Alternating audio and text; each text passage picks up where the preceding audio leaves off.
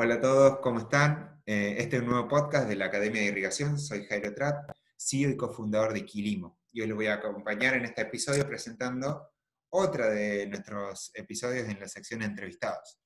La idea de esta sección, como le comenté la última vez, eh, es contar con voces que estén vinculadas a la agricultura de producción eh, en cultivos de alto valor, en cultivos intensivos, y, que nos cuentes un poco de cuál es su realidad productiva, eh, y en este caso tenemos la suerte de, además de tener eh, alguien que sabe muchísimo de, Nogal y de Vid, em, tener alguien que eh, además usó Quilimo durante el año pasado y, es cliente de Quilimo, así que tal vez nos va a poder contar un poquito cómo ha sido su experiencia con, la herramienta que nosotros proveemos y cómo ha sido su, su, experiencia con el riego en general también.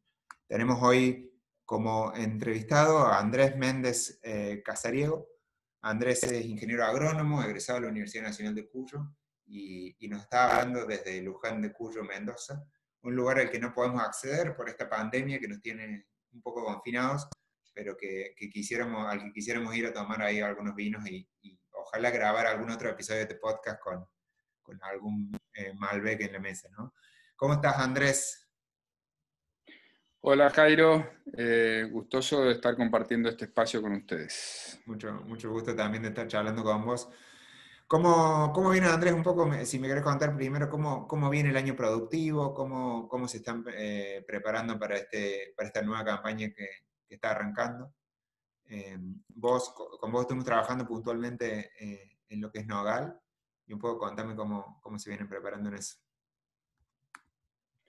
Bueno, la verdad que a pesar de los vaivenes de la economía y de los problemas coyunturales de la pandemia, podemos decir que venimos bastante bien, estamos muy esperanzados y con eh, muy buenas perspectivas para nuestra producción.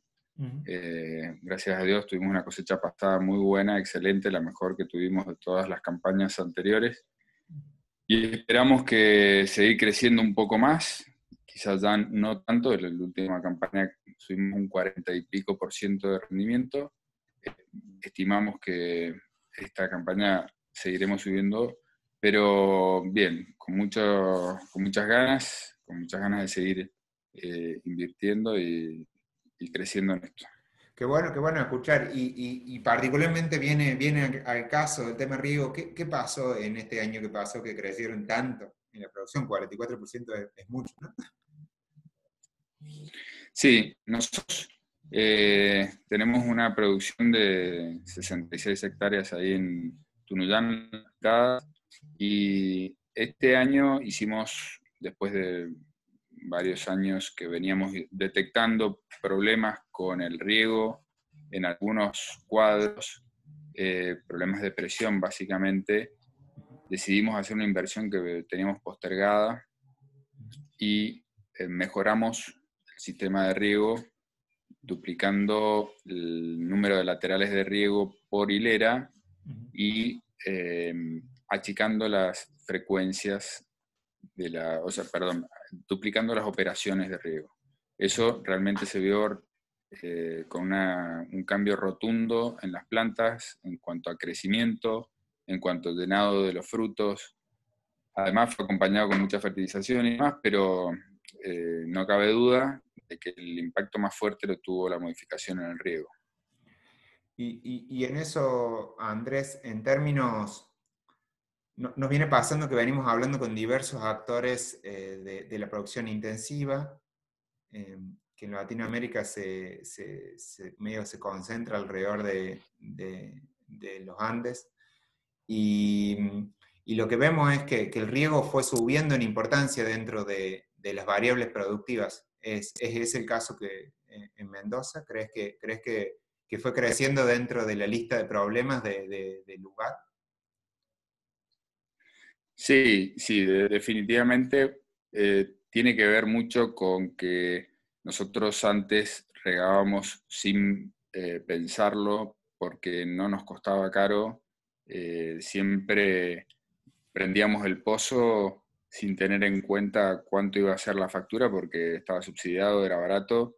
Cuando las condiciones cambiaron, nos hizo tomar conciencia de que necesitábamos hacer un uso mucho más eficiente del agua y bueno, empezamos a ver dónde teníamos que ajustar eh, en cuanto a eficiencia eh, para poder disminuir los costos. ¿no?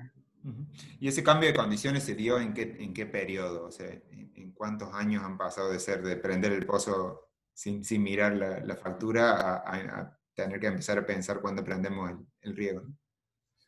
Y te diría que en los, en los, últimos tres años ha sido más abrupto el cambio no es solamente en, mi, en, las fincas que yo llevo, sino que veo en todos los colegas una atención especial en ese tema eh, para empezar a, encontrar mecanismos o instrumentos de medición y a prestarle atención, a ver cuánto estoy regando, cómo tengo el suelo, si tengo el agua suficiente o no, no regar de más, no regar de menos, o sea, regar de, eh, menos obviamente que no, pero regar de más implica un sobrecosto que, hoy te, puede cambiar estar entre la vida y la muerte, especialmente en lo que es la viticultura, ¿no?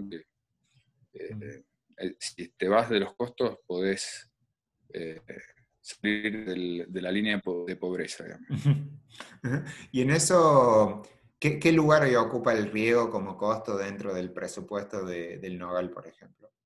en, el caso del, establecimiento este que, con el que hemos trabajado juntos este año? Sí. Mira, nosotros aproximadamente, históricamente el riego no superaba un 8%, 10%, y ahora de los costos, y ahora estamos más cerca del 20% de los costos. O sea, viene en segundo lugar después de, de los fertilizantes, eh, viene el, energético. Perdón, primero fertilizantes y después energía eléctrica. Tremendo, tremendo ese cambio y tremendo, tremendo como, como porque no es, en, el mundo productivo es, raro que, que las cosas cambien tanto, tan rápido, ¿no? Tres años para un cultivo como el nogal es nada en el tiempo de, en la historia de un cultivo, ¿no? Eh, sí, y, y, qué, desafíos ¿Qué desafíos, más que en el, específicamente operativo, qué desafíos en, tu cabeza como, como, gestor de ese proyecto agrícola te encontraste con este cambio que pasa más rápido que, la velocidad que suele tener un, cambio normal en el mundo del agro? ¿Cómo, qué, tuviste que empezar a hacer distinto? Sí, bueno, lo que pasa es que uno como técnico siempre sabe que está, o mayoritariamente vos sabés qué cosas estás haciendo bien, qué cosas eh, estás haciendo la vista gorda. Y en definitiva, cuando te pasan estas cosas, estos cambios tan abruptos en los costos y demás, eh, lo que tenés que hacer es desempolvar lo que tenés ahí guardado y decir, bueno, es una fiaca, pero voy a tener que esforzarme un poco más, esforzar a la gente de campo, eh, tomar datos, clave, tomar muchos datos, información, registrarla, analizarla, y eh, tomar decisiones en función a la información y no al tuntum. ¿Y, crees que, porque ahí en el punto de tomar datos, ¿cómo, cómo fue que tomaron esta decisión de hacer una inversión de riego eh, en un contexto de crisis política económica, que fue el contexto del año pasado para Argentina, ¿no? ¿Y cómo, y cómo te sentiste tranquilo para tomar esa decisión? ¿Qué, datos tuviste que juntar para eso? Esa, pregunta es, muy buena, es muy buena la pregunta.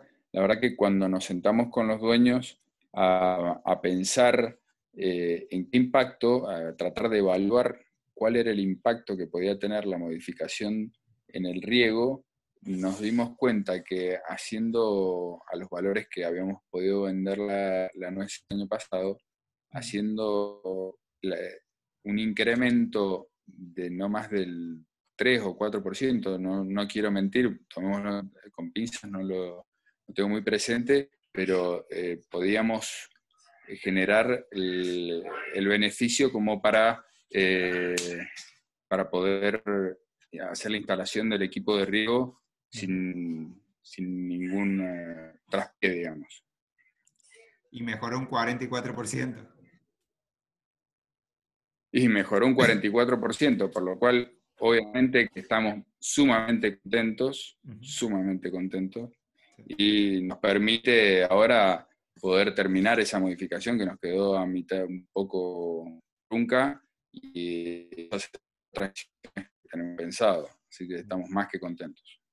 Excelente. Y, tuvimos justo la suerte de llegar en este año de cambios con, con Quilimo al establecimiento en el que vos trabajás y contanos cómo, contanos cómo nos fue eh, con, las cosas buenas y con las cosas eh, a mejorar. Bueno, eh, los otros días lo hablaba con alguien que cuando eh, me llegó esta propuesta, mm, un poco por parte de los dueños, decidí comprometerme a, llevarlo a full y a entenderlo para poder criticarlo, eh, evaluarlo seriamente y, decidir si quería o no encarar esto en la siguiente campaña, para lo cual debía cargar las cosas como, como me habían planteado y, conocerlo. Eh, bueno, mi evaluación ha sido buena, creo que me falta todavía terminar de, conocer, de, verificar la información con algunos instrumentos que lo quiero hacer este año. Eh, a mí la particularidad que tuvo es que como estábamos con el nuevo equipo de riego, a mitad de campaña tuvimos que cambiar las operaciones, entonces de donde habíamos tomado las muestras eh, no era totalmente representativo, entonces gran parte del inconveniente fue por culpa nuestra, no pudimos eh, terminar de ajustar lo que yo quería, pero sí pude ver de que había una correlación muy buena entre la curva y lo que yo venía regando, eh, me sirvió, no tomé decisiones de riego todavía con Quilimo, pero me sirvió para saber dónde estaba parado. y, sí, sí le daba bolida a ver cómo, cuán lejos o, tan, o, no estaba del agua útil o el agua disponible. ¿no? ¿Y qué, cómo, cómo ves la versatilidad de la herramienta con respecto a, otras herramientas que implican tal vez instalar aparatología campo y tal vez un mantenimiento más en el lugar, que es la otra opción que hay en la mesa para manejar el riego, ¿no? Sí, seguro. Eh, bueno, a mí lo que más me gustó, digamos, que, que, me costó entenderlo, pero finalmente logré visualizarlo mejor, fue que la, el KC, digamos, del cultivo o la demanda de lo que estaba sacando la planta del suelo estaba sustentado con información que venía de tres lugares distintos, o sea, de, las imágenes de NDVI, las eh, estaciones meteorológicas y de los riegos que, yo cargaba, por lo cual eh, estaba, toda la información contemplada la clave está en hacer un buen eh, muestreo inicial.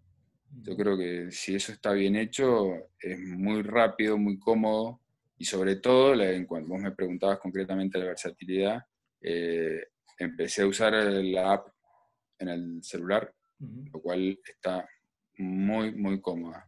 Quizá hay algunos aportes para hacer y, y si les interesa, se los puedo dar en algún momento eh, como visualizaciones que por ahí le pueden faltar al teléfono y que están en la, en la página cuando la ves por la web, ¿no? Estamos, estamos siempre mejorando y creo que eh, después te la tomo, terminamos la grabación y te la tomo al, al, feedback porque todo lo que tenés ahí en la página y, en, el, en, el, celular también, casi todo eso nos, lo apuntó un productor, ¿no? Un productor nos dijo, eh, hagan esto, ¿no? Así que siempre abierto a tomar ese feedback.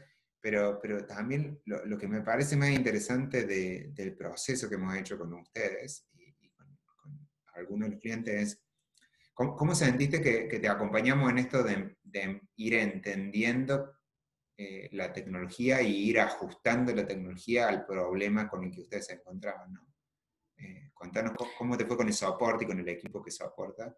Y contanos si tuviste alguna discusión acalorada también que me parece valioso sí, que Este, sí, yo eh, le comentaba los otros días a tu, a tu, socio que había tenido en el comienzo eh, algunas conversaciones largas, bien extensas, con la representante de mi cuenta, digamos, donde yo le trataba de, yo le discutía que habían cosas que no me cuadraba, como había, podían haber quiebres tan abruptos en la curva y demás, eh, lo cual de alguna manera sigo sosteniendo, pero bueno, tenía, tenía un trasfondo que tenía que ver con, con ese cambio de riego de operaciones que hicimos. Pero lo cierto es que lo que he tenido mucho es una atención inmediata cada vez que, necesitaba algo por WhatsApp, lo cual es fantástico.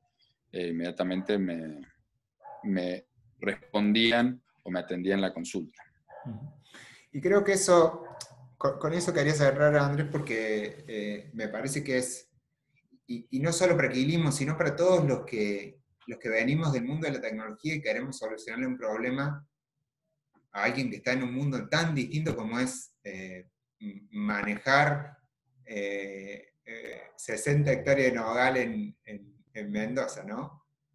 Que, es una realidad absolutamente distinta a la realidad del que maneja 30 hectáreas de cereza en Temuco o 2.000 hectáreas de palta en, en, Olmos, en Perú, por ejemplo. Eh, y, creemos que, cuando uno va a, acercarse y a acercarle tecnología a esas realidades tan diferentes, hay que tomarse el tiempo para charlar con el que, con el que entiende el problema. ¿no? Y si el que entiende el problema no está convencido, primero sacar los libros y discutir eh, con, con, la bibliografía todo lo que haga falta, hasta que eh, o tiene razón uno, uno o tiene razón el otro, y si el que tiene razón es el que está ahí, tomar esa información, agregarla a la plataforma y mejorar. y, de vuelta, eso va para todos los que, lo que queremos eh, aportar algo de valor al agro, nos tenemos que nutrir y tenemos que, que hacer, arremangarnos y meternos en el, en el uno a uno, en el, en el día a día para, para poder asegurarnos que ese valor llegue, porque tal vez si nuestro, si nuestro equipo de soporte al cliente no estaba tan, tan pendiente de tener todas las llamadas que haga falta para que ustedes estén, eh, para que la plataforma refleje lo que está pasando en el campo, y si lo está reflejando para, para poder definir los fundamentos teóricos que hacen que eso sea así, eh, si eso no hubiese pasado, tal vez este año ustedes no estarían eh, volviendo a usar la herramienta como, como están ya tienen confirmado que lo van a usar, ¿no? Sí, en, eso, creo que mm, los felicito a ustedes, como se, nota que el equipo está bien capacitado y sobre todo coacheado de, en cuanto a la atención al cliente, lo cual es, la clave, ¿no? Porque ustedes es lo que venden. Big Data eh, es, mucho servicio de atención. Sí, sí, y es, y es entender, porque aparte ese servicio de atención y todo este aprendizaje que vamos haciendo con vos se suma al servicio que se le va a dar a un productor de nogales en, en, otros países o en otras regiones o en otras condiciones, ¿no? Porque no, no, va, no va a la basura ese conocimiento o no va, eh, va agregándole valor a la plataforma también, así que es un win-win, ¿no? Un win-win que vos, es una ganancia que vos estés tranquilo y que sigas usando guilismo y que, y que estés convencido, y es una ganancia que nosotros estemos convencidos de que, de que hay algo para mejorar con respecto a las cosas que nos marcaste. Eh, muchísimas, muchísimas gracias Andrés por, por, la sinceridad del feedback, por el tiempo. Eh, esperemos que este año, no sé si el 44%, pero esperemos que, que hagamos ahí alguna marquita en el margen bruto, ¿no? Eh, con un 10, con un 10, ¿sabes qué? Toco el cielo con las manos. a eso vamos, a eso vamos. Y bueno, nos hablamos el año que viene para ver cómo nos fue. ¿Te parece? Bueno, buenísimo. Buenísimo. Muchas gracias por el espacio, Jairo. Gracias, Andrés, por el tiempo. Eh, bueno, a los oyentes, a la gente que está escuchando este podcast, muchas gracias por el tiempo. La idea era, compartirles un poco la experiencia de, algunos de los productores, ingenieros agrónomos que, se conectan con Quilimo.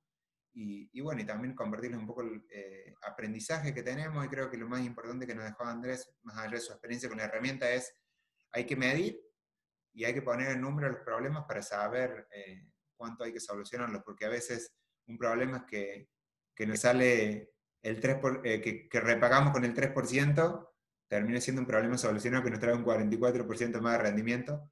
Ojalá todas las soluciones que les toque hacer a ustedes como, como administradores y gestores de campo sean, tengan ese retorno de la inversión. Eh, y si no, estaremos ahí con Quilimo ayudando a que, a que eso así sea. Muchísimas gracias, Andrés, por el tiempo eh, y muchísimas gracias a los oyentes por estarnos escuchando. Eh, nos escuchamos en un próximo episodio.